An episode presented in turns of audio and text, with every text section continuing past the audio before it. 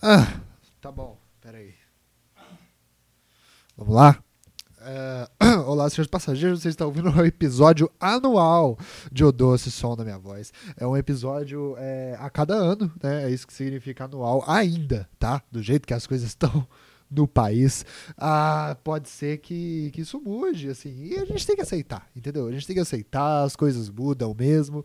É, o problema, o problema da, da, da, da, das gerações, as pessoas falam muito isso, né? Ah, eu tenho um, um vô meu vô é racista. Meu vô, as pessoas falam assim, meu vô é racista.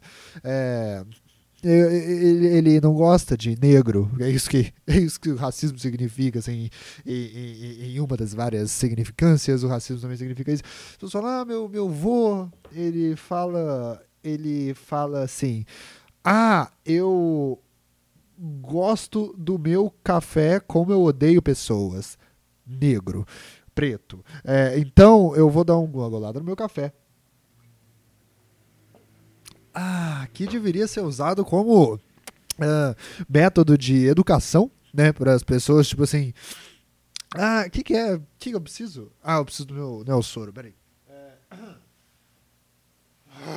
Eu tenho uma, deixa eu ver se eu consigo, se eu consigo, peraí, vocês estão me ouvindo? Calma aí. Eu notei que, que esses episódios precisam ser menores. Deixa eu ver uma coisa assim, se eu, se eu consigo fazer isso aqui, peraí. Uh, esse aqui é meu é meu piano, vocês vão conhecer ele agora, que ele, ele é elétrico. Peraí. É, vamos ver, vocês estão ouvindo isso? Tá. Peraí que provavelmente meu irmão vai entrar no quarto porque ele não aguenta, ele é um músico nato, ele é um músico nato, ele não aguenta não ouvir um som de, de piano e ele precisa entrar e precisa atrapalhar tudo. Peraí, deixa eu passar meu, meu soro. Ah! Deixa eu ver se vocês estão ouvindo isso. Vocês ouviram isso? Eu não sei se vocês estão ouvindo isso, parece que não. Deixa eu dar uma aumentada aqui. Vocês estão ouvindo isso? Bom, eu não sei se vocês estão ouvindo isso, né? Pera aí. Que porra é essa? Aqui, ó. Tá ótimo. É, vamos lá. Vamos lá. Gente, o problema, o problema, de, o problema disso tudo é só o que a, o país está mudando. E o nosso vô, ele só era racista porque na época dele é o que falam, não é? Na época dele tava todo mundo falando isso. Peraí, só, tava todo mundo falando, ah, preto, preto, preto, preto. Sabe, tem, a escravidão não é tão distante, sabe? Eu, quando tava na escola, eu não achava nada. Acordes, peraí. Ah, ah, eu não achava. Eu, eu ouvia aquelas coisas do. da ditadura militar. E aí eu falava: caramba, isso foi tipo há 300 anos atrás. E na verdade foi, foi tipo agora mesmo. Foi, foi agora há pouco. Sacou? Então. Ah, o que, que a gente tem, tem que entender? A gente tem que entender que as coisas são no passado e o tempo passa rápido. Entendeu? É, então o problema mesmo desses velhos é só que eles viveram tempo demais, a medicina evoluiu e tal. Como é que a gente vai, como é que a gente vai lidar com isso? Não tem como. É, a gente tem que entender que eles estão aí, é, eles têm só que morrer. Só que a internet veio e acelerou mais ainda o mundo, sacou? E aí agora a gente que nasceu, eu nasci em 1997, eu já tô ultrapassado, entendeu? A época é outra eu já tô achando coisas que, que não condizem mais com a minha época. Eu tenho que. A gente tem que, tem que morrer cada vez mais rápido. A minha mensagem é essa. A gente tem que morrer cada vez mais rápido. Como é que é? Como é que é? Assim, ó. Ah, ó.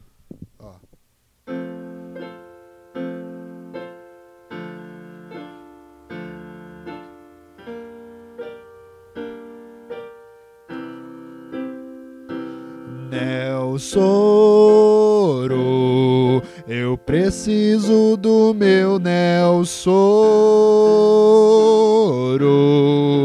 Você é o meu tesouro.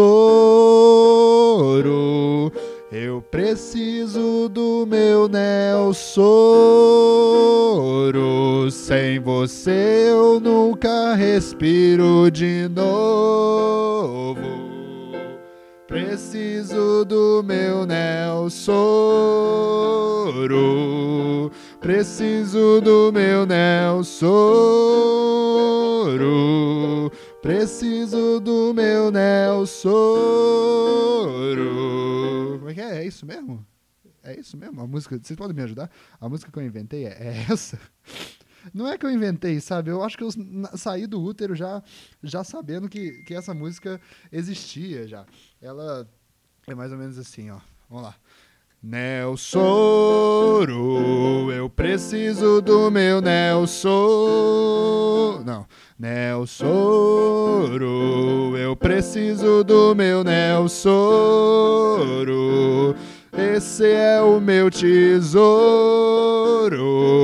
Eu preciso do Nelsoro. Sem você eu nunca respiro de novo.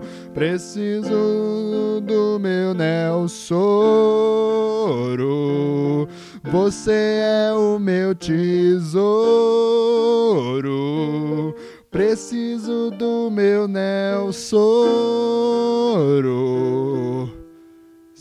Você eu nunca respiro de novo.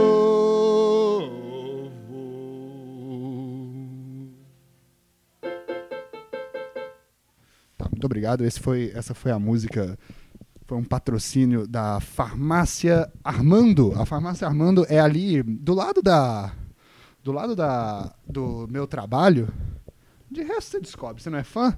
Você não é fã? Você não fica falando assim, ah, tem que fazer mais episódio, tem que fazer mais episódio. Esse aqui é um saco. Eu não tô, eu não parei por, eu não, eu não parei de fazer por mim. Ah, porque eu não quero. Eu sei os meus limites, tá? Eu sei onde que eu tenho que parar de ir. Eu sei onde não me querem. Eu sei onde me querem eu sei onde eu tenho que parar de ir porque me querem. A vida é assim, gente. Pelo amor de Deus, entendam. Hum.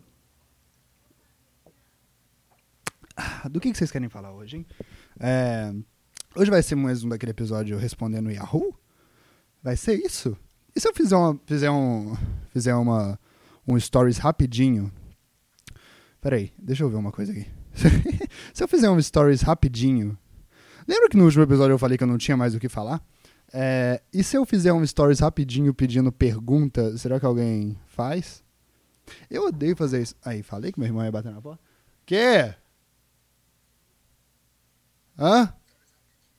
Olha lá, isso aqui é o stories no meu. Eu odeio fazer isso. Aí, falei que meu irmão ia bater.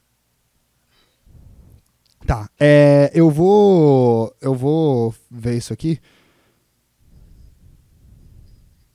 Tá, é, vamos lá. Eu odeio o odeio o Instagram como um todo, tá? Eu acho que ele todo ah, Cara, eu tô entrando no meu Instagram direto. O meu Instagram é um, é um Pinterest. Hoje em dia eu tenho um pouco de orgulho isso, disso. Eu parei de seguir todo mundo que, que posta foto de selfie. Hoje em dia eu só, só recebo umas montagens, umas fotos bonitas. Mas eu não consigo fugir da bunda. A bunda ainda tá a todo vapor no meu feed. Hoje eu abri e eu falei, que bunda é essa? Eu nem sei de quem é essa bunda. E aí eu tenho que descer rápido, porque eu também não quero ficar...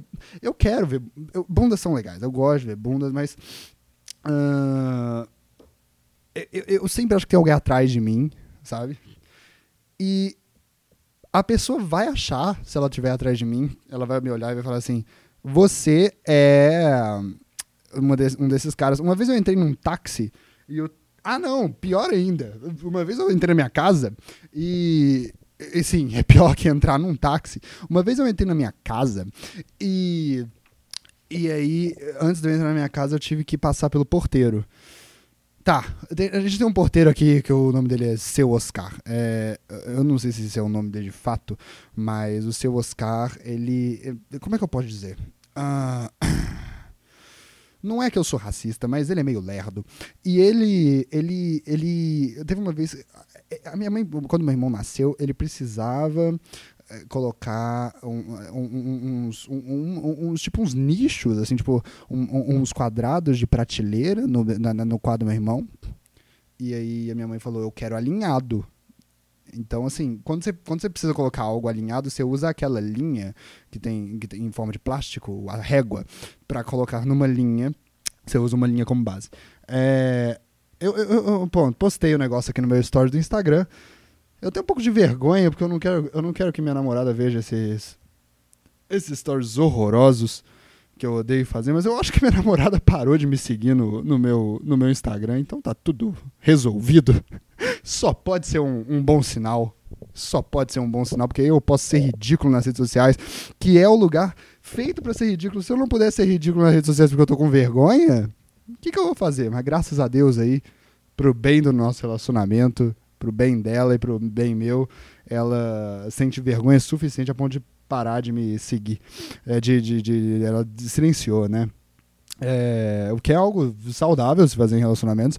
E sabe o que, que não é saudável se fazer em relacionamentos? Ach, ficar achando que sua namorada silenciou no, no, no Instagram, sendo que você nem tem certeza disso. Isso demonstra o como você não é saudável consigo mesmo. E aí, puta que pariu, num relacionamento que tá você nele, nossa, você tem que ter cuidado com isso. É, mas ela não deve ter parado, não. Ela vai ver isso aqui, eu vou ficar morrendo de vergonha. O que, que vocês acham disso, hein? O que, que, vocês acham disso? Às vezes eu acho que eu, me, que eu me cobro muito. E aí eu acabo me cobrando tanto em ser eu mesmo, sabe? Tipo, pô, eu preciso ser eu mesmo. É, sabe? Eu não quero que ela, que ela ache algo errado. E aí você se preocupa tanto nisso que você acaba não sendo você mesmo. Sacou? É, é isso, assim. É um saco. É um saco se preocupar em ser você mesmo, que você nunca consegue. Porque você é você mesmo sem forçar. Quando você força, você está tentando forçar a ser uma persona sua, e aí dá tudo errado. Aí a pessoa termina com você, e você fala assim, claro, porque eu não fui eu mesmo. Sabe por que eu não fui eu mesmo? Porque eu fui tentando ser eu mesmo o tempo todo. Era só não tentar ser eu mesmo que eu conseguia ser eu tranquilamente. Mas se você força não tentar ser você mesmo, você não tem para onde ir porque você não sabe como é que você é. Você não sabe, tipo assim, ah, eu sou isso. Tipo assim, se eu tentar parar tudo agora, parei, pum, parei. Agora eu não vou mais tentar ser eu mesmo. Eu só vou ser eu mesmo. Eu só vou ficar parado por 20 minutos aqui sem falar nada, sabe? Tipo, uh, uh, porque quando eu sou eu mesmo, eu não tô sendo uh, forçado, sabe? Eu tô só sendo eu mesmo lá. Então, eu não fico pensando toda hora, ah, o que eu faço é isso, agora eu faço isso, agora eu faço isso. Então, quando eu paro, não, agora eu só vou ser eu mesmo, sem forçar ser eu mesmo, eu não consigo ser eu mesmo também, porque eu falo, vixe Maria, eu tô.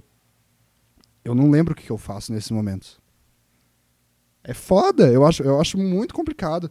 É, porque. Porque quando é que eu sou eu mesmo? Eu não sei, cara. Eu não sei. Hum.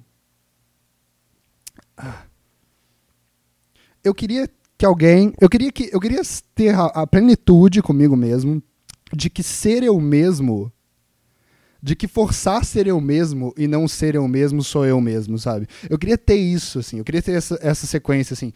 Ah, eu tô sendo meio ridículo e meio forçado, mas é porque eu tô tentando ser eu mesmo.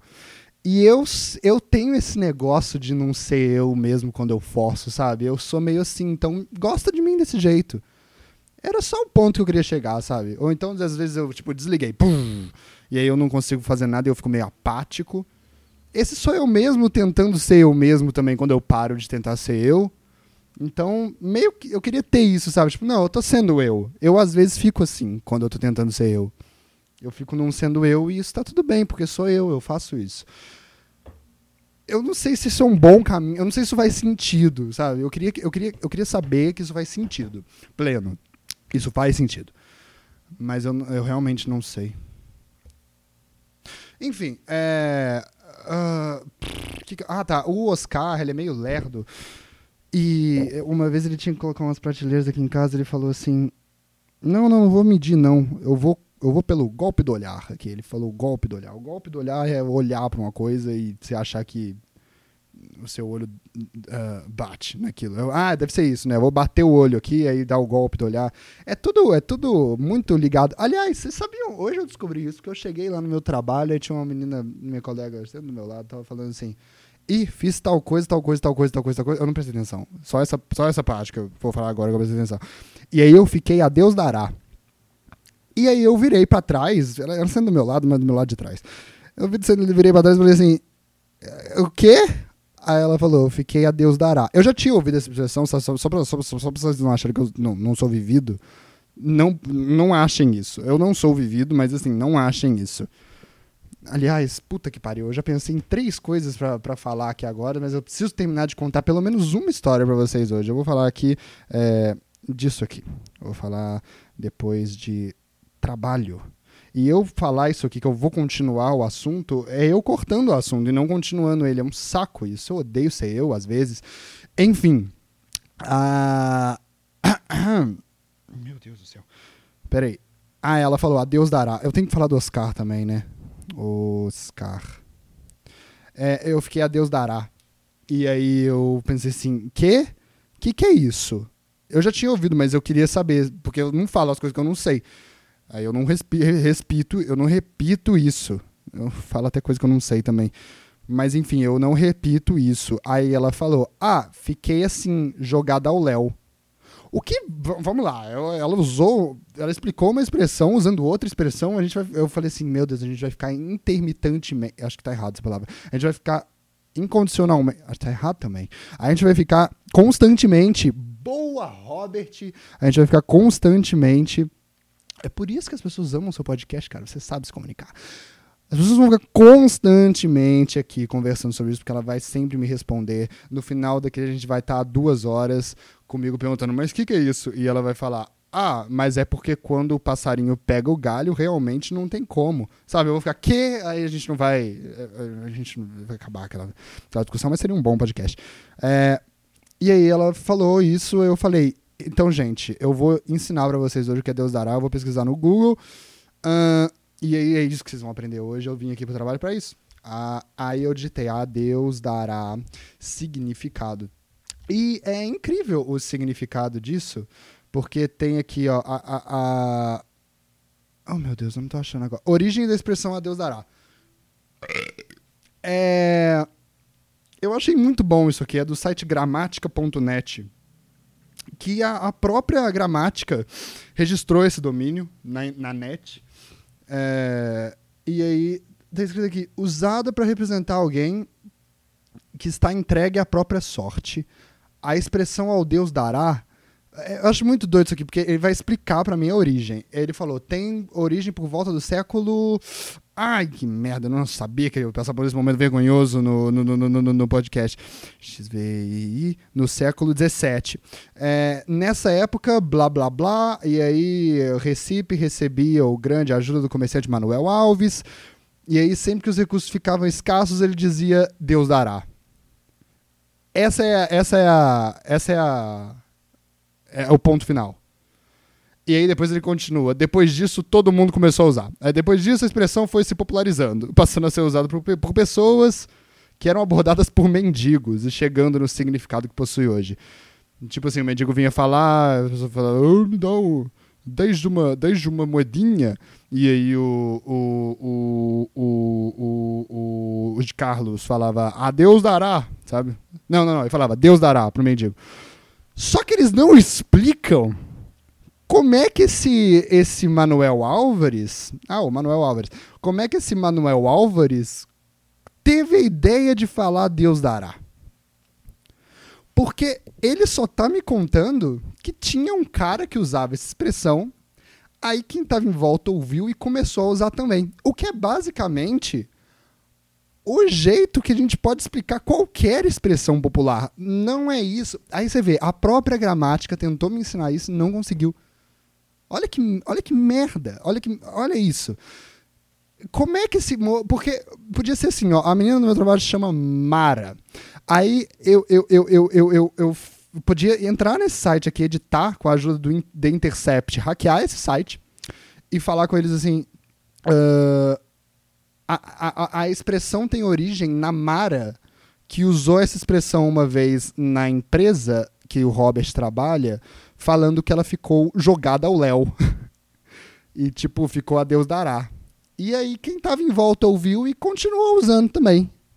É a mesma coisa. Não é assim que se conta a origem de uma coisa. Você não conta a origem de algo falando. Ah, é porque tinha uma pessoa que falava. Não é assim. De onde ela tirou isso? O trabalho do historiador está cada vez mais complicado nesse país. Eu não aguento mais. A internet, que é utilizada por todas as pessoas falando assim: ah, eu, eu tenho, eu vivo na era da internet, na era da tecnologia. que, aliás, eu tava vendo Coragem com Covarde esses dias. O Coragem, ele às vezes, quando tá em, com dúvida, né? Ele vai pro computador. Ele vai lá no computador e, e vai pesquisar no computador. Porque é legal isso, né? Tipo assim, o Coragem com Covarde foi criado numa época que já existia este recurso em que você tinha uma cápsula mágica que você podia digitar qualquer coisa e aí você tinha uma resposta. Que é o Google. O Google, a internet, o computador, o com Coragem com Covarde tinha isso. Só que no desenho do Coragem, ele vai pro computador, o computador é tipo uma máquina com inteligência artificial que conversa com ele quando ele pergunta alguma coisa. Tipo, não precisava, sabe? Era só colocar o Google normal que ele tinha a resposta. Eles já existia tudo. Eles falaram, não, por que a gente não faz de um outro jeito o computador? Reinventa ele. Não precisava. Roteiristas do Cartoon Network, mas ok. Eu finjo que vocês eram super criativos. E aí, as pessoas vivem na época deste computador. E aí falam, não, eu vivo na época do computador. Os professores falavam, nossa, se eu tivesse na época de vocês, se eu não tivesse que consultar o Barça, cada vez que eu soubesse, quisesse saber de onde veio a expressão ao Deus dará, uh, nossa, eu estaria feito. Aí, num momento desse, que você vê que esses professores estavam tudo imbecil. Eles não sabem do que, que eles estavam falando. Não é fácil assim. Não tem as respostas. As respostas às vezes não existem. Não existem. Por que, que eu comecei a falar com o sotaque de francês? Não sei. Um francês que nasceu no Rio de Janeiro, sim, mas não sei. Por que, que eu fiz isso? É, eu, eu tô com. Não, não. eu tô com um problema com, com nacionalidades, mas enfim. É, vamos lá. O Oscar, ele é meio lerdo. E aí o Oscar uma vez. O Oscar uma vez. Eu tava passando lá embaixo e ele falou assim: Você trabalha com essas coisas de, de filme, né? Eu, eu, é bom deixar claro que, tipo assim, eu sempre trabalhei com essas coisas de filme. Eu, eu, sou um exemplo do Eduardo Bolsonaro de como que trabalho infantil, na verdade, faz mal para alguém, fez muito mal para mim. É, eu sempre trabalhei com essas coisas de filmes e tal, mas quando o seu Oscar perguntou isso, eu tinha o quê? 15 anos e eu tava na. Peraí que eu vou. Eu vou pegar um. Um. Um item aqui. Caralho, o que tá acontecendo? Peraí que. Ah, todo gênio tem, tem seus vícios, peraí. Uh, o seu Oscar, ele. Ah, peguei. O seu Oscar, ele. Vocês estão me ouvindo? Deixa eu ver esse microfone, porque da última vez eu gravei isso aqui e ficou tudo no. ficou tudo no som do notebook. Deixa eu dar um peteleco aqui no ouvido de vocês pra ver se tá nesse microfone. Tá, parece que tá. Seu Oscar me perguntou isso quando eu tava na. na, na, na, tipo, na, na, na, oitava série. Seu Oscar me perguntou: você trabalha com esse negócio de vídeo, né? E eu, tipo, pô, eu editava uns negócios e tal. Então, sim, eu meio que trabalhava com negócio de vídeo, eu fazia freela e tal. Hum. E aí o seu Oscar me falou assim, como é que eu faço, quanto é que, quanto é que, quanto é que você cobra pra, pra gravar um comercial do meu carreteiro, do meu, do, do, do meu negócio de mudança que eu tenho e passar na Globo? E aí eu fiquei olhando, foi um primeiro momento assim que eu fiquei olhando para uma situação. Eu sempre fui muito bom de responder situações assim. Tem uma situação eu ia lá e respondia, mas essa vez que ele perguntou quanto eu cobrava para gravar um comercial para ele passar o comercial na Globo. Quando ele perguntou isso, eu fiquei olhando para o seu Oscar e, e pensando assim, a quantidade de coisas sobre o mundo que eu vou ter que explicar para esse homem de 60 anos é inacreditável só com, esse, só com essa conversa aqui. E aí, para evitar esse momento, eu falei assim com ele: pô, vou ver. eu nunca vi pro seu Oscar, coitado. Ele desistiu. Eu acho que, na verdade, ele deve ter pensado que eu não queria passar o comercial dele na Globo de raiva. Seu Oscar, a partir desse, desse momento, sempre demorou um pouco mais para abrir o portão para mim. Eu chegava lá embaixo no portão, ele, ele falava, opa, vou abrir. Aí eu ficava um tempão assim para abrir, nunca abria. Hum. Seu Oscar uma vez me pediu pra. Era isso que eu queria falar? Seu Oscar. Deixa eu ver se tem. sem perguntas aqui no, no, meu, no meu stories. Seu Oscar uma vez pediu pra eu consertar o celular dele. Falou que não tava dando pra. Não tava dando pra. Tem perguntas. Não tava dando pra, pra, pra acessar o YouTube do celular dele, porque ele abria o celular e. E o YouTube fechava. Ele tentava abrir o YouTube e o YouTube fechava. Hum. E aí ele falou: Você não me ajuda, não? E eu não sei o que, que, tem na minha cara, que as pessoas acham que eu sou um wise da, da impressora e do, do celular. Sendo que o meu problema é ter raiva com impressora e celular. Eu acho que eu transpareço o arquétipo barra estereótipo errado com a minha aparência. Então, eu sei lá. Eu vou. Eu vou. Eu só tenho que explicar mais isso. Não, é porque. É porque eu me inspirei nas pessoas erradas pro meu estilo, então você tá entendendo tudo errado o que, que eu sou. Na verdade, eu nem sei o que eu sou. Você quer ouvir essa história, aliás? Eu vou te explicar como é que é para ser o que eu sou. E aí eu falei com ele, pô, eu posso tentar dar uma olhada, porque eu achei que provavelmente se eu desinstalasse o YouTube e instalar de novo, aquilo ia consertar. É... Ok, é inteligente, os telemarketing sempre usam essa técnica. E aí eu peguei o celular dele a quantidade de aplicativo de, de hentai que tinha naquele celular, o que me deixou com, com, com, consternado, assim, ô, ô seus caras, vamos esconder, sabe? Eu não me importo de você assistir hentai, de assistir pornografia, eu não me importo, tô falando baixo porque eu tô na janela, a janela do meu irmão é do lado, eu não sei se... eu não quero que meu irmão ache, tipo, ah, ele sabe o que é hentai também, vamos conversar sobre isso. Não, não, eu não sei o que é isso. Mas quando você tá com esse tipo de coisa no celular, eu acho que você tem que saber. Pode ver, mas saiba esconder esse tipo de coisa. Saiba, não, não faz assim, ah, toma aqui meu celular, a senha é X. Toma aqui, ó, aberto tudo, pra você ver. Aí que eu fiquei um pouco mais preocupado ainda, porque talvez a quantidade de vírus que ele pegou sem querer naquele celular, que baixou o aplicativo de hentai, só pra constranger ele, porque ele é meio lerdo. Aí agora eu olho pro seu Oscar e eu não sei se ele é viciado em hentai ou se ele é só inocente. Sabe? Hum. Eu acho que ele pode ser os dois. Eu vou ver se ele tá com herpes na boca. Se ele tá com herpes é porque ele comprou a, a, a água de banho da gamer. E aí eu vou. Eu vou ver isso. Uh, tá. É, eu trabalho desde os 14 anos, na verdade. Eu, traba, eu trabalhei, meu primeiro trabalho eu tinha 14 anos. 14, 13, não foi? É, foi lá na Sky. Eu ganhei dinheiro com aquilo, foi meu primeiro trabalho mesmo. Assim, eu pegava outros frilas antes disso, mas meu primeiro trabalho foi com 14 anos. É... E aí eu vi aquele post cretiníssimo do Eduardo Bolsonaro, dele falando do, do. Ele postou uma foto da Bruna Marquezine, da Marina Rui Barbosa, da Maísa, e falando assim: o que você acha que essas, que essas crianças diriam se você não deixasse elas trabalharem e seguirem seus sonhos na infância? Eu achei tão cretino da parte dele aquilo. Mas eu acho que, assim, pegar essas pessoas da Globo é fácil, né? É, eu trabalhei com essa idade. Eu trabalhei mesmo, assim. Eu, eu, eu tinha um trabalho muito tranquilo. Eu trabalhava uma vez a cada mês e ganhava o triplo do que eu ganho hoje. Trabalhando todo dia. Hum. É...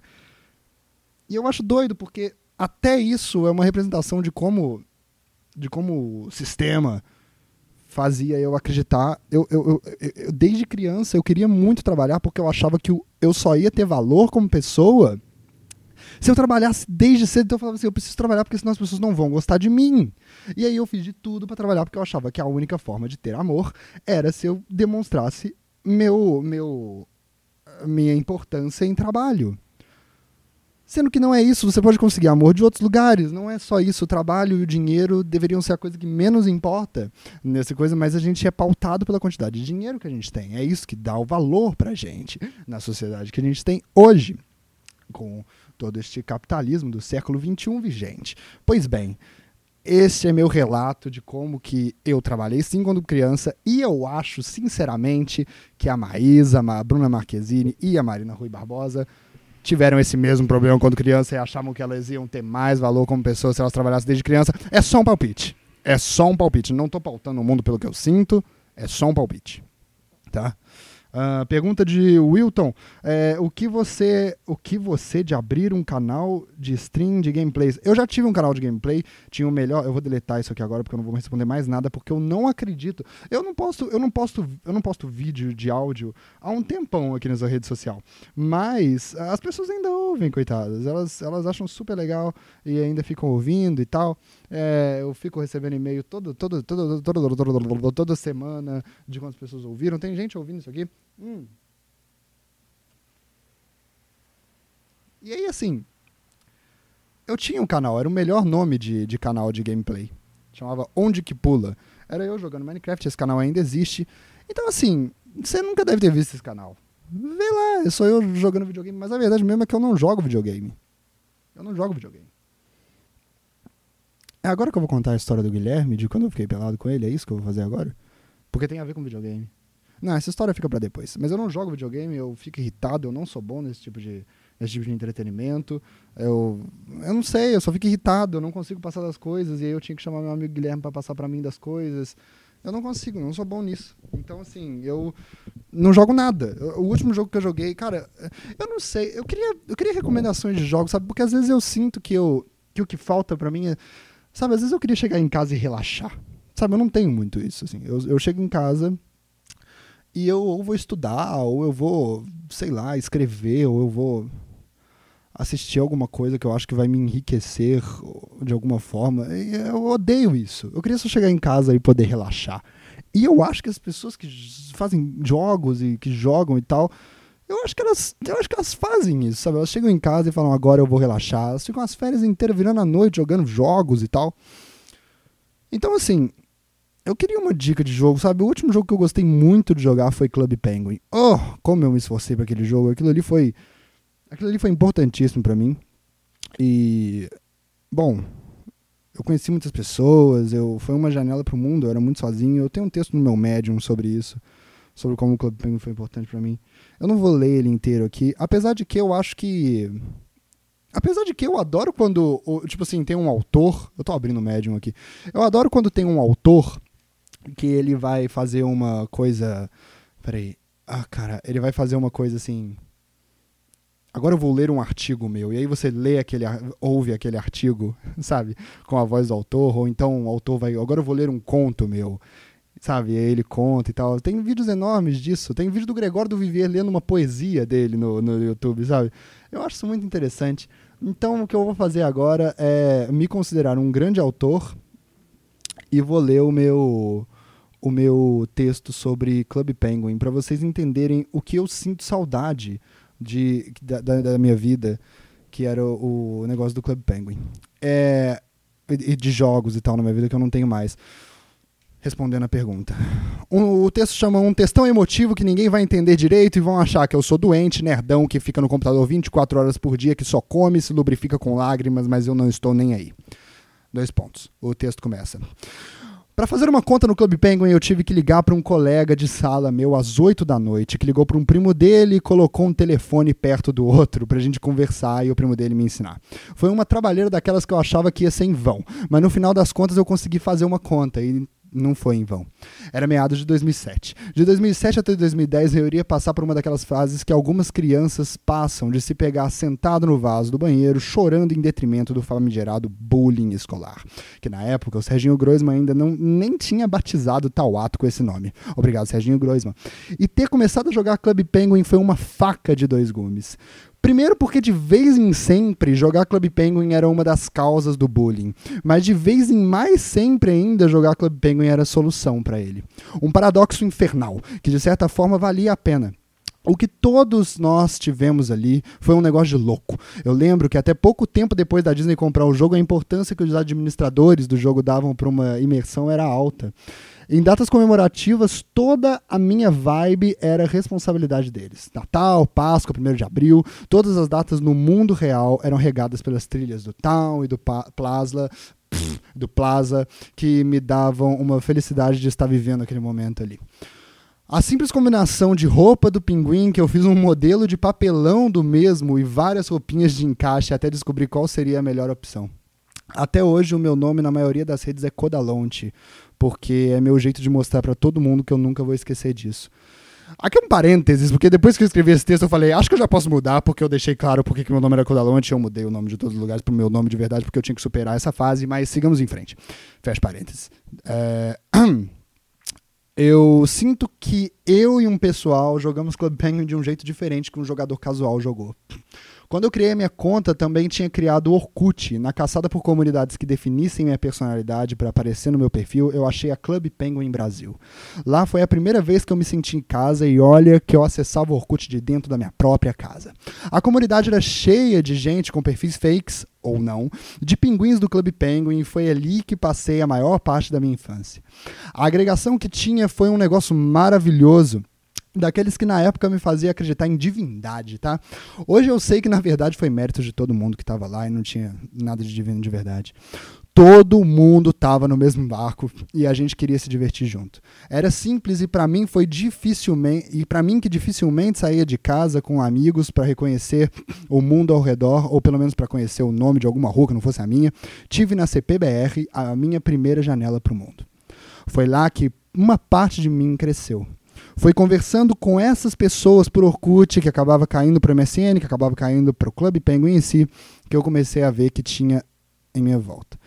Mesmo se eu tivesse pensado num jeito de ter algo melhor, eu não teria conseguido. Foi algo tão forte que algumas vezes, conversando com o Gabriel Pontes, vulgo ligeiro, por webcam no eBud, porque o desgraçado não tinha MSN no Mac dele, a gente chegou a literalmente chorar dividindo nossas experiências, ouvindo Walk in the Park do Oh No, Oh My, Nice Day for the Walk in the Park, vendo... É, é, é claro que não tem essa parte escrita, vendo propaganda do Tang, de crianças brincando felizes e jogando Crash Bandicoot um com o outro. Isso aqui era muito interessante porque a gente via propaganda do Tang de crianças felizes e a gente, a gente se via, a gente não tinha amigos, né?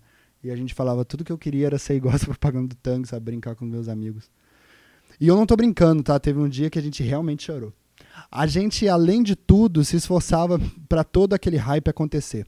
A gente tinha amigos juntos com esses e fazíamos vídeos, desenhos no Paint, em algumas festas de, do, do iglu de alguém. Tudo isso gerava imersão e um aprimoramento das nossas próprias técnicas de produção. Eu passei horas tentando melhorar meus desenhos de pinguim no Paint, que infelizmente a maioria se perdeu no fim do Orkut, e, passando no... e pensando em novas coisas para gravar em algum vídeo de Club Penguin horroroso, só porque sabia que de alguma forma aquilo deixava todo mundo ainda mais conectado, e de todas as formas é isso uma das coisas que me influenciam no meu trabalho até hoje. É, era legal aparecer no top 5 de pinguins mais famosos do jogo, de uns blogs também, mas isso era consequência.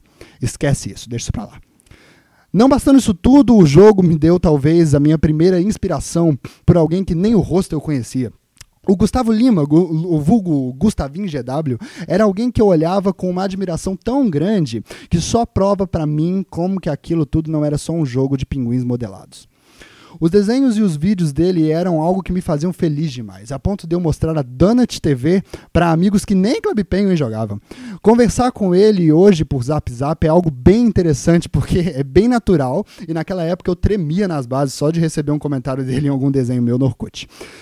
Não só eles, tiveram vários outros importantes para mim, como o Pemblow, Arenovski, Hugo Pai, Caso Azul, Bolbeck, Pingozzi, Edu Wunsky, sempre 234, é, o TW, o Brunex, o Astrobaldo e outros que eu vou botando aqui à medida que eles reclamarem comigo, porque eu não coloquei aqui, que participaram ativamente do meu crescimento infanto-juvenil.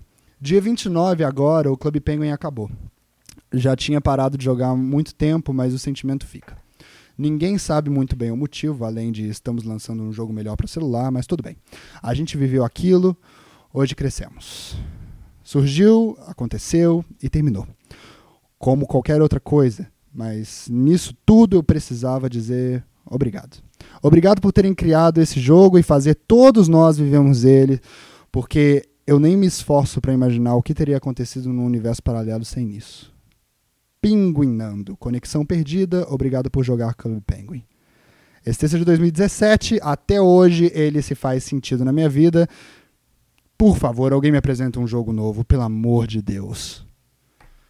Obrigado, senhores passageiros. Você ouviu o doce som da minha voz? Indique para os seus amigos. É, beijo, tchau.